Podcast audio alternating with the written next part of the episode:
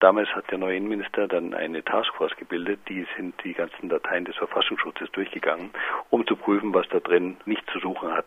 Einfach von vornherein. Um zusammen, das war ein runder Tisch, Taskforce, mit Verfassungsschutzleuten, mit Juristen, mit Leuten, die auch nicht unbedingt von der Behörde, von der Verfassungsschutzbehörde waren, aber auch Verfassungsschutzler dabei und die haben 9000 Personen aussortiert aus den bestehenden Dateien, die nach diesen Kriterien dann zu Unrecht gespeichert worden sind. Das muss man sich vorstellen. Niedersachsen hat 6,5 Millionen Einwohner. Ich nehme an, dass der niedersächsische Verfassungsschutz nicht äh, besonders wilder ist als andere. Wenn ich das hochrechne bei diesen Szenarien, dann haben wir in Baden-Württemberg, denke ich, so zwischen 12.000, 13.000 unrechtmäßig gespeicherte Personen.